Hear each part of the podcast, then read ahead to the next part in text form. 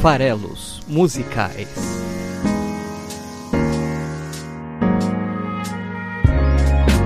Olá, meu nome é Paulo Vieira Milreu, Paulo Farelos. Estamos aqui para mais um Farelos Musicais, o podcast de análise de letras de músicas lá do site esfarelado.com.br.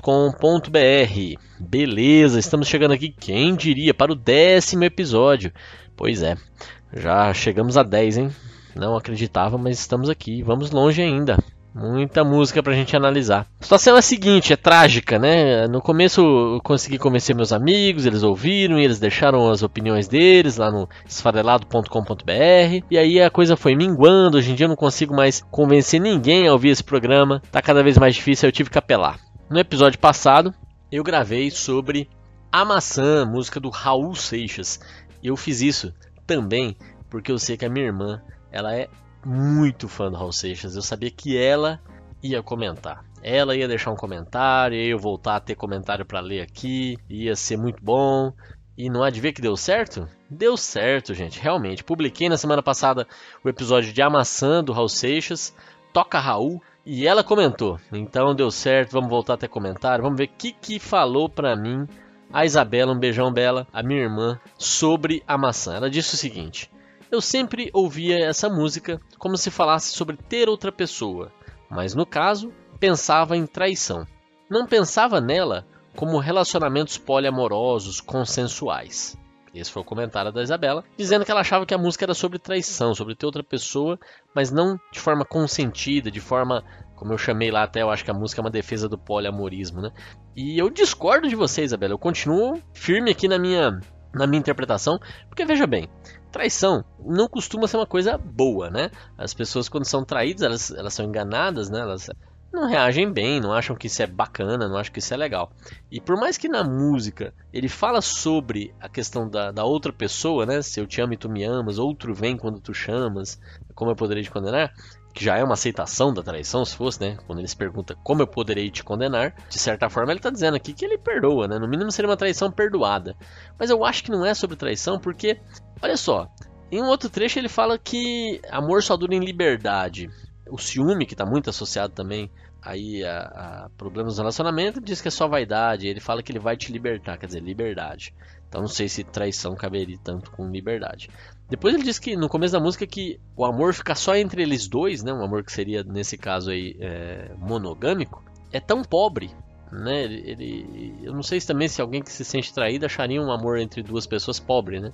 E ainda tem outra. Ele fala que o amor a dois profana o amor dos outros, de todos os mortais. Então é, esse terceiro elemento aí que seria o cara que está traindo na tua interpretação, não estaria profanando aqui, né? Se, se fosse uma os dois, o monogâmico, são uma profanação. Não o terceiro. Não é quando tem o terceiro que vira uma profanação. É o fato de ter só dois que é uma profanação. É, o amor a dois profana, não a três ou mais, né? Pessoas. Então eu tô firme ainda na minha interpretação de que não. Raul Seixas não estava falando sobre traição. Raul Seixas estava falando sim sobre amores com grupos maiores do que dois envolvidos e sabendo disso com muita liberdade. Acho que é essa o recado da maçã, todas as maçãs são iguais. Então, não importa se eu amo um, dois ou três, o amor admite grupos maiores. Na visão de Raul Seixas, lá em setenta e tantos, né? Então, que bom voltar a ter comentários. Se você quer sugerir alguma música para que ela seja analisada aqui no Farelos Musicais, ou se você quer comentar alguma coisa a respeito de uma das análises anteriores ou atuais ou futuras, tanto faz, deixa o seu comentário o lugar certo para se fazer isso é no post do esfarelado.com.br. Então entra lá em esfarelado.com.br, procura o episódio da música que você quer comentar. O episódio da maçã é o episódio 9, o episódio de hoje é o episódio 10 e deixa o seu comentário lá, tá? Ele vai ser lido aqui, analisado aqui, vai ser um bate-papo. Se quiser fazer por e-mail também pode, tanto comentários, quanto sugestões, quanto críticas, quanto o que você quiser. paulo@esfarelado.com.br é o endereço de e-mail para o qual você pode mandar a sua mensagem, né? Fica à vontade. Então, como eu já anunciei, estamos chegando aqui ao décimo episódio hoje. Eu sempre estou alternando, né? Episódios ímpares são de músicas nacionais, episódios pares são de músicas internacionais. Então hoje episódio 10, uma música internacional. E eu também estou tentando escolher músicas com contexto, né? Eu já falei de Queen aqui, por exemplo, que tinha a ver com Bohemian Rhapsody que estava em cartaz, ainda está, ainda dá tempo de você assistir. Trouxe também nos dois primeiros episódios, é, Genesis e depois Nick Cave, artistas que, além de eu gostar, evidentemente, eu tinha visto recentemente ao vivo. E esse vai ser o critério do episódio número 10, o episódio com Joss Stone. Joss Stone artista que eu vi pela terceira vez ao vivo na semana passada. E eu vou trazer aqui hoje para analisar. Bom, antes de falar da Joss Stone, propriamente dita, e da música da semana, queria falar sobre uma grande decepção. Imagine, eu realmente gosto muito de música, gosto muito de música ao vivo, e estou bem chateado com as minhas últimas experiências em shows, em concertos, por conta do público, né? Não por conta dos artistas. Né? Os artistas são excepcionais, mas o público tem me decepcionado bastante, tem sido muito chato, é, não prazeroso essas últimas experiências, né? Durante o período da política teve muita manifestação, isso ok, eu acho que tanto artista quanto público pode até se manifestar, mas não é, lógico cria um clima diferente para quem está indo apreciar a, a interpretação, as músicas e se conectar ali com o artista naquele momento, porque sempre acaba tendo divergências, né? Então vai para um cenário muito mais de conflito. Até combina com o show do Roger Waters em que eu estava lá, mas não combina tanto com vários outros que eu assisti, que a presença ali do, do, do Elinão ou do, ou do Lula Livre, qualquer que seja a, a, a frente que estava sendo defendida, acabava desvirtuando bastante até a mensagem do, do espetáculo em vários casos. Ou acrescentava uma camada que não estava lá por conta do artista, né? Muito mais por conta do, do público. É, enfim, isso aí é um, é um ponto. Mas isso me incomoda muito menos do que me incomoda em alguns casos, como eu falei, nem me incomoda, né? Eu acho que no, no, no contexto do Roger Waters ele estava puxando isso. Fazia todo sentido existir manifestações a respeito, seja favorável ou não, é uma coisa que tava, fazia parte do espetáculo. Mas uma coisa que tem me incomodado bastante, não tem nada a ver com isso, é o efeito balada. Em, em, é, é, incrível como às vezes a, a, impressão do quero ser visto, né? Então você vai num evento musical, e aconteceu isso no da Joss Stone que eu estou trazendo essa semana, em que as pessoas estavam lá mais, sei lá, para ser vistas, porque perto de mim tinha rodinhas de pessoas falando coisas totalmente aleatórias, conversaram durante todo o show, tanto faz se era a Joss Stone ou se era qualquer outro artista cantando, eles não estavam muito conectados ali com o que estava rolando e falando coisas sobre, ah, então, fim de semana, é, tive que pegar a escada para buscar não sei coisa em tal lugar, aí, nossa, escorreguei, nada a ver com nada, não tinha nada e atrapalha quem tá ali querendo ouvir, né? Ah, aconteceu isso no show da Joss mas já aconteceu isso em vários outros shows de pessoas, eu já vi isso em show do, do Arnaldo Antunes que eu fui, tinha gente conversando coisas aleatórias, combinando a festa de depois de amanhã e tal, em voz alta ali num grupo de pessoas. Então, dependendo de onde você se coloca no show, eu não sou muito alto, então quanto mais às vezes eu me afasto um pouco para poder ter visão do palco, e nisso, quanto mais você se afasta, menos próximo dos fãs estão dispostos a morrer lá na frente, sufocados e, e cheios de cotoveladas, que é o outro mal, né? É, excesso de gente também no show, né? Eles vendem, parece, acima da capacidade das casas. Esse é um outro problema, mas pelo menos lá, provavelmente as pessoas vão estar num ambiente tão inóspito que elas vão estar querendo curtir a música. Enquanto quem está mais profundo está tão nem aí, que daí fica falando aleatoriedades e não deixa você ouvir a música. E ainda tem um outro problema de que se você olha para frente tentando ver o palco, na verdade você vai ver um monte de braços estendidos com seus celulares ligados e registrando às vezes o show inteiro. A pessoa prefere ver o show através da tela do celular do que viver aquele momento ali, né, e curtir o fato de você estar tá vendo ao vivo um dos seus artistas favoritos.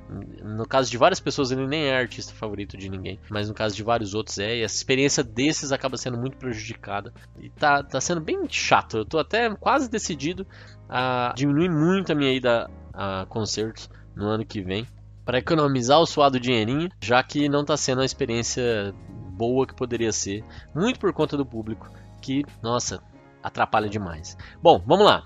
Depois desse choradeiro aqui sobre shows, quero falar que vi Joss Stone, ela não cantou a música que eu vou analisar hoje.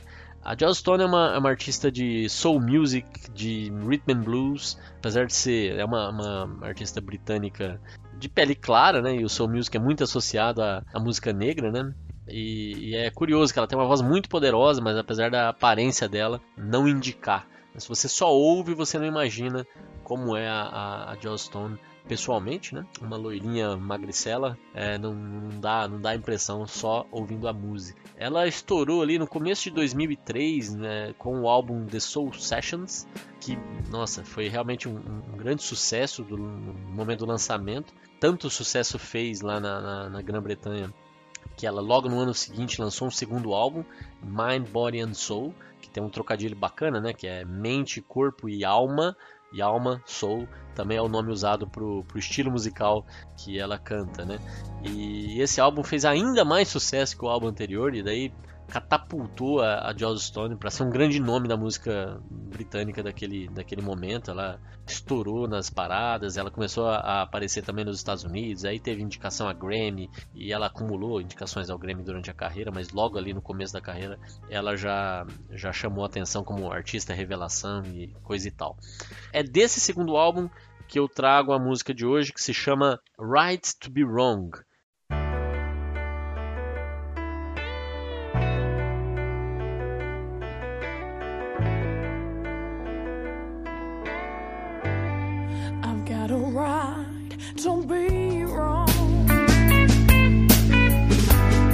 Também tem um trocadilho, eu gosto de trocadilhos quando eles são criativos, não, é um trocadilho que tem muito a ver aí no caso com o duplo sentido da palavra right, que, que tanto pode ser direito, é, ter o direito de, quanto é o oposto de wrong.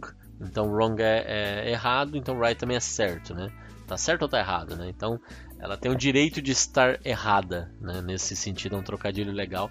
Talvez aqui em português desse para fazer com a palavra legal, que tem um sentido de bacana, né? De é, agradável, qualquer coisa assim. E também tem o sentido de estar dentro da lei, né? Ser legal. Então a gente poderia falar, por exemplo, que é legal estar legal com seus, sei lá, com seus impostos, para falar uma frase qualquer aqui de duplo sentido com legal. E, e aqui nesse caso, right to be wrong é um trocadilho com o significado de right. E olha que eu nem estou usando o significado de right como a direita e, e né, não é o caso aqui, mas é uma palavra que tem vários sentidos aí, deu pra ver. Bom, antes de falar do, antes de começar a falar da música em si, acho que é legal é, também chamar atenção pro nome do terceiro álbum, que é bem interessante.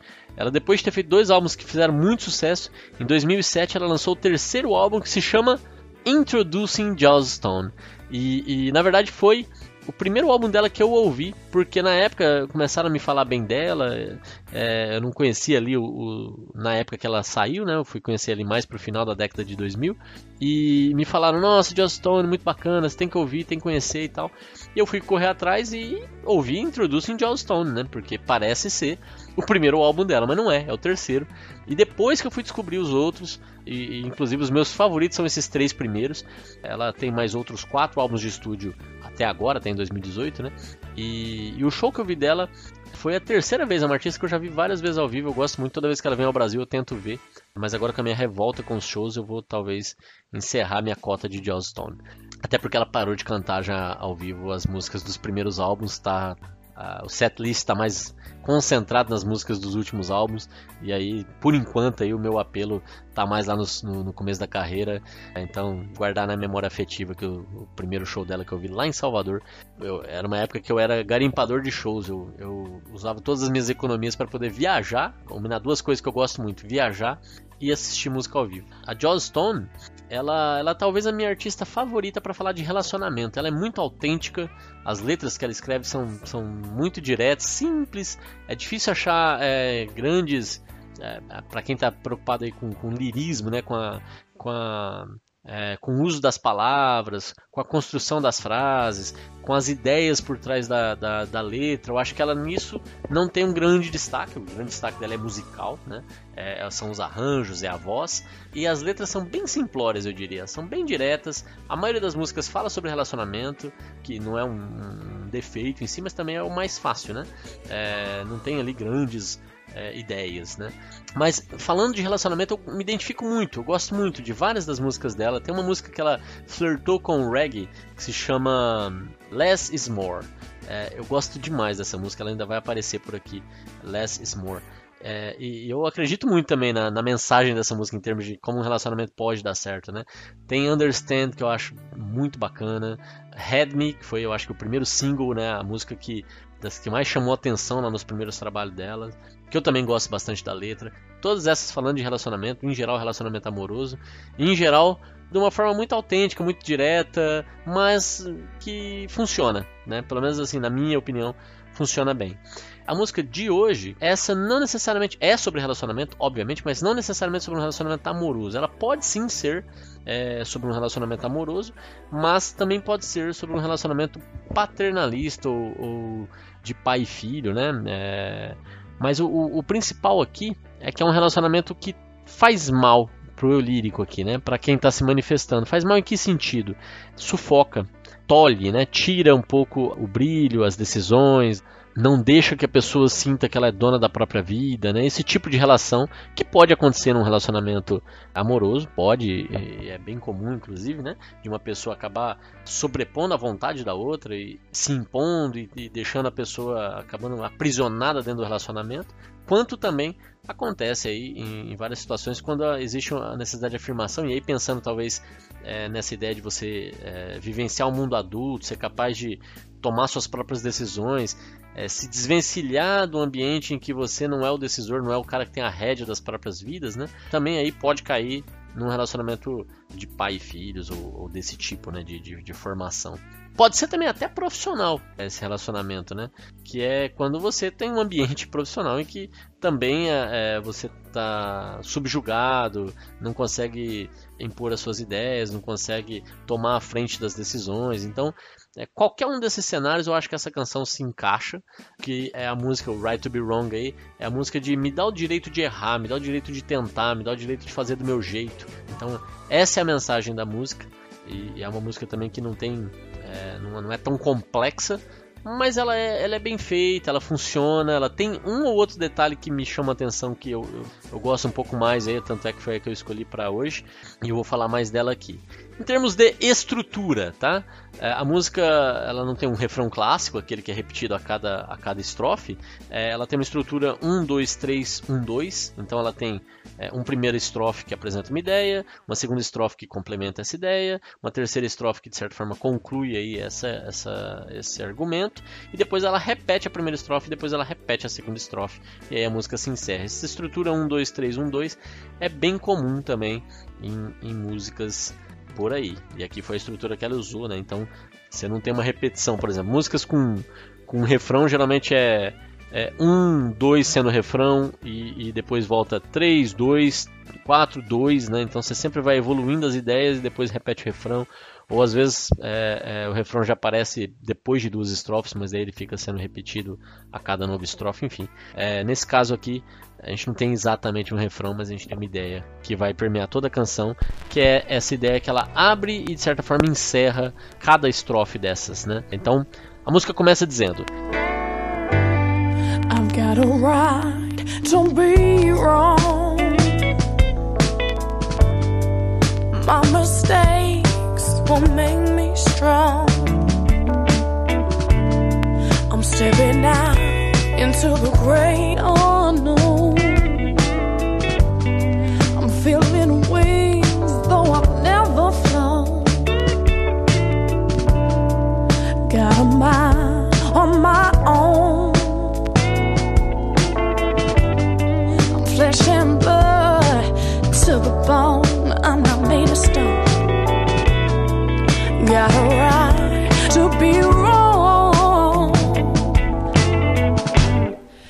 Just leave me alone.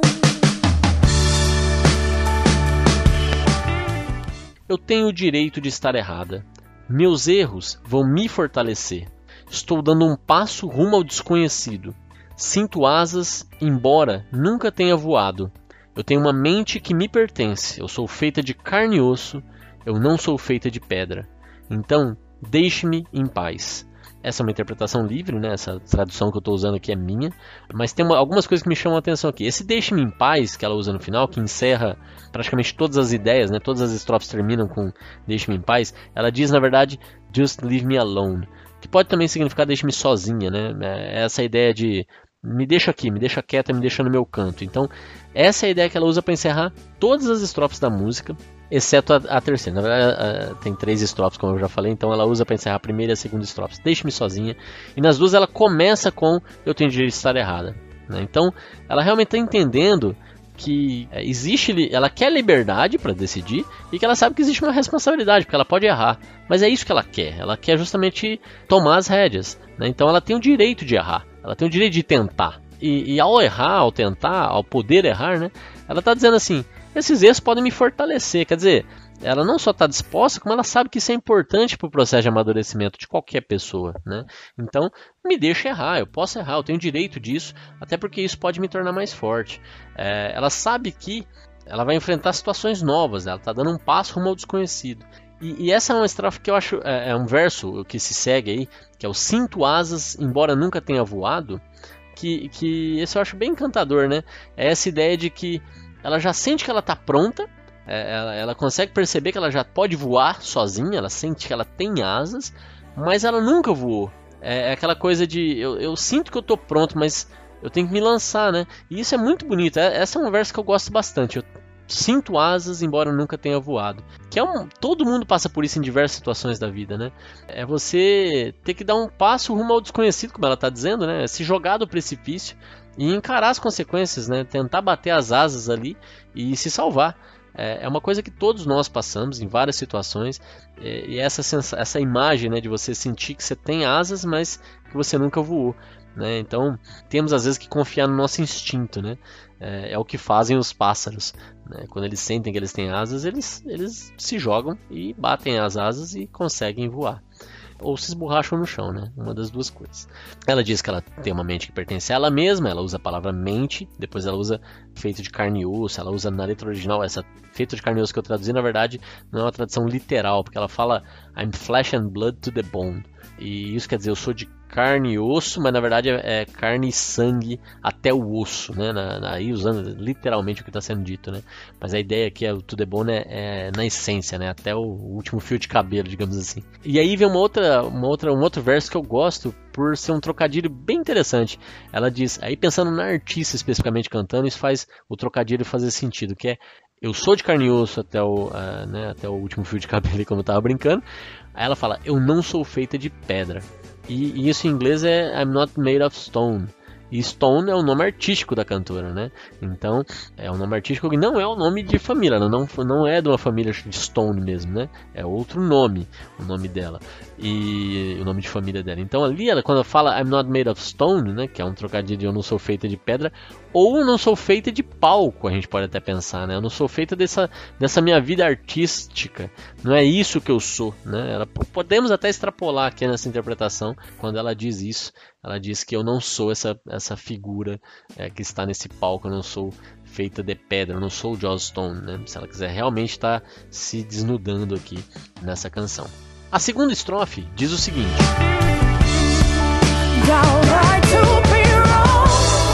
I've been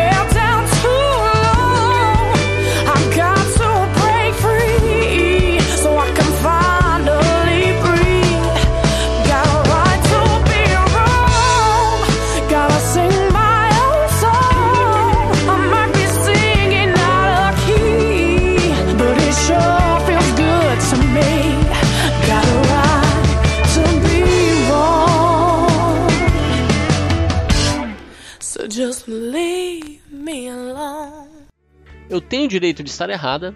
Eu fui contida durante tempo demais. Eu tenho que me libertar para que eu possa finalmente respirar. Eu tenho que cantar as minhas próprias canções. Eu posso até estar cantando desafinada, mas com certeza isso me faz me sentir bem. Tenho direito de estar errada, então deixe-me em paz. É, e aqui de novo é, é, mais ou menos a mesma ideia, né? Esse conceito de quero tentar, sei que posso posso estar tá desafinada. Aqui de novo leva um pouco para o lado artístico, né? Ela é uma cantora, então posso até estar tá desafinada, mas é assim que eu quero estar. Eu tô, eu tô me sentindo bem assim.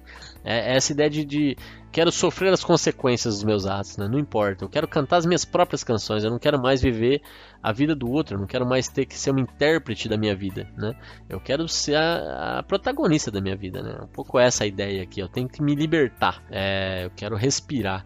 E esse respirar é interessante porque quando ela fala que ela quer finalmente respirar aqui, é, depois ela vai usar na estrofe seguinte o verbo sufocar. Eu não quero ser sufocada. Então é, é, legal que faz um contraponto. Aquela quer respirar, no próximo ela não quer ser sufocada, então vai rimando as ideias, né? Uma, uma estrofe com a outra. E então a terceira estrofe, já que eu falei dela, vamos lá, diz.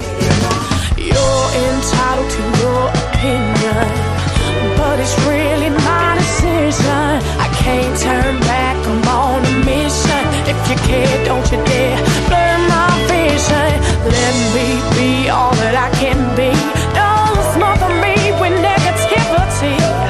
Whatever's out there waiting for me, I'm gonna face it.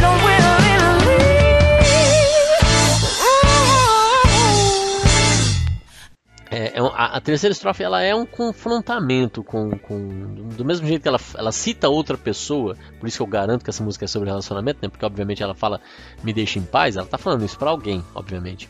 É, e na terceira ela diz você, né? Então você está muito seguro da sua opinião, você está seguro da sua opinião, você está aí fechado na sua opinião. Mas, na verdade, a decisão é minha. Quer dizer, isso é um confrontamento, que ela abre a terceira estrofe já dizendo, né? Você tem a sua visão, você tem a sua opinião, você tem a sua forma de ver, mas a decisão é minha. Né? Então, é aqui que ela traz para ela de novo a responsabilidade, o direito de estar errada, né? o direito de fazer diferente do que, do que ele acredita, do que a pessoa acredita. Então, ela diz que a verdade, a decisão é dela, que ela não pode desistir. Eu não posso desistir, eu estou em uma missão. Se você se importa, não ouse borrar a minha visão. Deixe-me ser tudo que eu posso ser. Não me sufoque com negatividade. O que quer que seja que está lá fora esperando por mim, eu quero encarar com muita vontade. Quer dizer, de novo, é, é uma música agora que entra numa terceira estrofe com esse confrontamento, mas também com muita força, né? com muita segurança. Eu não posso desistir porque eu estou numa missão. Que missão é essa? A missão de assumir a, a, minha própria vida, né? E mais, ele, além do confrontamento, ela diz: Mas se você realmente se importa comigo, então não ouse borrar a minha visão. A missão não pode ser obstruída por alguém querendo é, ofuscar o que eu estou enxergando. Eu estou enxergando o meu caminho, então deixa eu seguir esse meu caminho, deixa eu ter o direito de fazer do meu jeito, de fazer, mesmo que seja errado na sua opinião, a qual você está aí totalmente fechada nela, né? É, aí ela diz agora a parte positiva, né? É, eu tenho direito de estar errada, não aparece na terceira estrofe, talvez porque aqui não tem uma visão negativa, consequências dos erros, o que, que eu posso. O, fato de estar errada pode acarretar. Aqui ela está sendo mais positiva nesse enfrentamento. Ela pode dizer: deixe-me ser tudo o que eu posso ser. Quer dizer, é o lado positivo de tentar. Do mesmo jeito que eu posso tentar e estar errada, eu também posso tentar e estar certa. Então, eu posso ser tudo aquilo que eu posso ser. Né? Eu posso realmente concretizar meu potencial. Né? E é essa a ideia. Então, não me sufoque com negatividade. Como eu falei, aquela usa o, o smother, que é sufocar, em contraponto ao, ao, ao respirar do, da segunda estrofe. Então, não me sufoque com negatividade que quer que seja lá, é, o que quer que, esteja lá fora esperando por mim, eu quero encarar com muita vontade. Quer dizer, é em busca mesmo, né? Em busca da, da de escrever a sua própria história, né? Então, mesmo que é, eu possa estar errado, e estar errado, né? Que é o direito que ela quer aqui, que ela pede, é uma coisa muitas vezes muito subjetiva, né? Em termos de ações, de atitudes, de posicionamento, de forma de ver o mundo, é muito difícil dizer que existe certo e errado, né? É, na verdade, existem exatamente isso, formas de ver o mundo e isso, vão, isso vai delinear suas atitudes e é simplesmente a, é como você encara. O que provavelmente aqui é, a gente pode afirmar que é errado é que não seja autêntico, que não seja você mesmo tomando as decisões, que você esteja delegando isso para alguém. Isso não é legal, né? Ainda mais quando não é feito de forma consciente, quando é feito via opressão ou quando a pessoa não enxerga que ela está sendo conduzida né, pela vida por outros. Então, essa é a mensagem de hoje: direito de estar errado, que todos nós possamos abraçar esse nosso direito de estar errado, seguir em frente com as nossas certezas, com as nossas incertezas, com os nossos acertos e nossos erros e construir desse jeito, escrever né, eh, a nossa própria história durante essa nossa passagem aqui pela Terra. Joss Stone estreando aqui nos Falelas Musicais, Less is More em um futuro imprevisível aparecerá aqui para resgatar a Joss. Valeu, um grande abraço para todos. Se você gostou, compartilha com seus amigos, fala sobre esse projeto, farelas musicais para seus amigos que gostam de música, que gostam de letra de música, é, ajuda a divulgar o projeto. Está disponível também no Spotify, é, se você quiser ouvir por lá, assinar por lá. É, é mais fácil às vezes das pessoas não vão lembrar lá desfarelado.com.br, mas entra no Spotify, pede para seguir e aí conseguir acompanhar por ali. E também, para quem usa agregadores de, de podcast, tem o feed disponível aqui no post. É só copiar, colar lá no seu agregador e, e seguir adiante. Um grande abraço a todos. Semana que vem eu tô aqui de volta para comentar mais alguma música, dessa vez uma música nacional. Abraço, até lá.